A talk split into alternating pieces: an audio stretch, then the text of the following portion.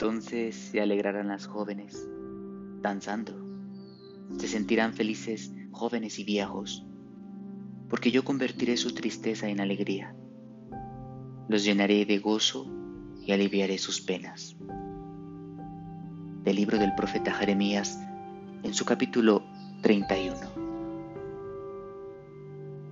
Son calles vacías, puertas cerradas, soledad en las plazas, y la muerte que anda en búsqueda de más víctimas. La escena de nuestra realidad es trágica. No podemos dar crédito a lo que vemos. Pareciera que todo esto es una pesadilla de la que queremos pronto despertar. Lamentablemente, no es una pesadilla.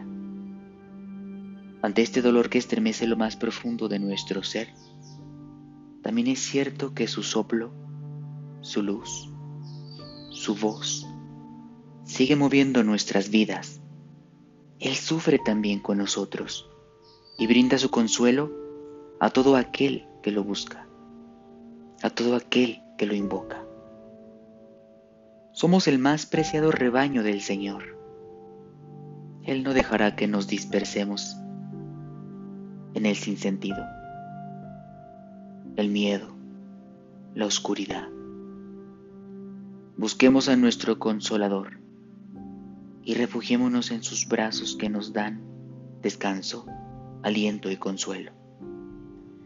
No lo busquemos donde no está. Caigamos en cuenta que somos agrarios vivos de Él. Somos concorpóreos y consanguíneos al Dios que se hace pan y nos ha alimentado siempre. Y si bien es cierto que, por ahora, no podemos alimentarnos sacramentalmente de Él, sigue mandando su Espíritu para que nuestra carne sea su carne y nuestra sangre sea su sangre, para dar vida a este mundo que se nos muere por la inconsciencia y la falta de solidaridad.